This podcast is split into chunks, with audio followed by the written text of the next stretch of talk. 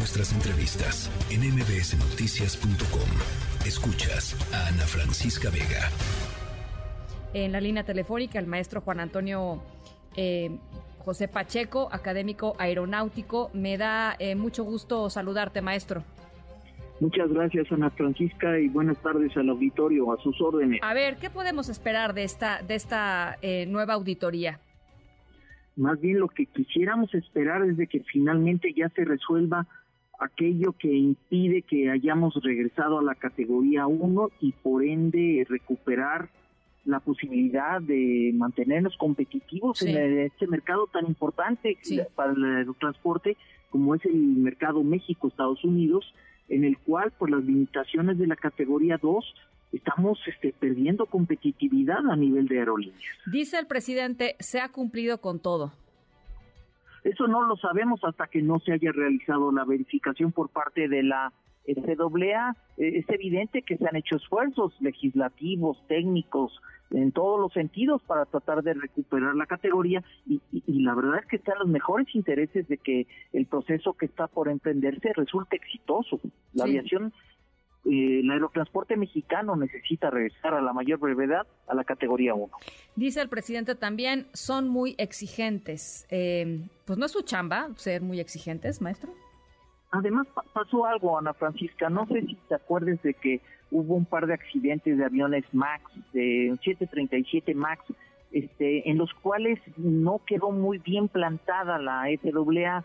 Lógicamente ellos también tienen sus retos y ahora tienen que hacer su trabajo bien y no se pueden dar el lujo de hacer las cosas improvisadas. Esa es una de las razones por las cuales sí están siendo muy exigentes, pero en materia de seguridad no se puede ser suficientemente exigentes. Hay que hay que cruzar todas las rayas para garantizar la seguridad de las operaciones. Ahora, el presidente, eh, lo oíamos en el audio, eh, decía, ya no se roban las maletas en el aeropuerto de la Ciudad de México. Eso no tiene nada que ver con la categoría eh, de, aviación, ¿cierto? O sea... No, no tiene nada que ver. Estamos hablando de... No, el aeropuerto no se de, no fue lo que perdió categoría, fue la gestión de la autoridad aeronáutica pues en materia de seguridad al amparo revisando eh, algunos anexos al convenio de Chicago sobre aviación civil internacional. No, el aeropuerto no fue degradado, insisto, fue la gestión de la calidad, de la vigilancia, de la inspección, de la seguridad operativa este, de la Autoridad Aeronáutica Mexicana. Cuando todo esto sucedió, eh, hay que recordar, salieron a hablar pues mm, mm, mm, personas y voces conocedoras del gremio diciendo es que hubo recortes presupuestales este, sin sentido, ¿no? Que dañaron mucho las operaciones. Eh, se, despidió a una serie de, controladores aéreos, se contrató a un jefe de controladores que no tenía la experiencia que se requería.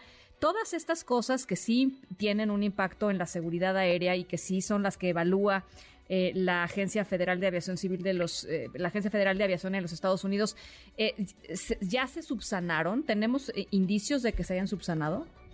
Eh, eh, sin duda el, Ejecutivo actual está haciendo un esfuerzo por subsanarlo, pero también hay que reconocer que la, digamos que el, debilitamiento de la capacidad de verificación o de supervisión de la Autoridad Aeronáutica Mexicana no es de este sexenio ni de unos cuantos años atrás. Yo podría afirmar que es un debilitamiento que se ha ido dando desde hace décadas.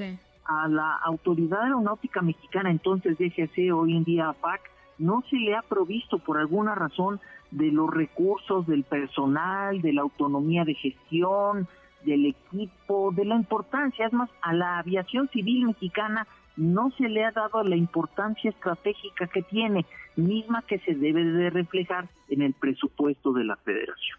¿Cuánto dura esta auditoría que, que, van a hacer el 29 de mayo o que arranca el 29 de mayo y cuándo sabremos los resultados, maestro? Eso dependerá de, los hallazgos que encuentren, de la profundidad a la que vayan y los resultados eh, los, los, dará en tiempo y forma la FAA. Insisto, esperemos que sean positivos claro. porque la, el aerotransporte mexicano ya no puede mantenerse en categoría 2. Pues, eh, eh, ¿le parece que platiquemos conforme vayamos teniendo más información? Sí, claro, estoy para servirte y servir en especial al auditorio de MBS. Muchísimas gracias, maestro. A la orden, buenas tardes, buenas noches. MBS Noticias.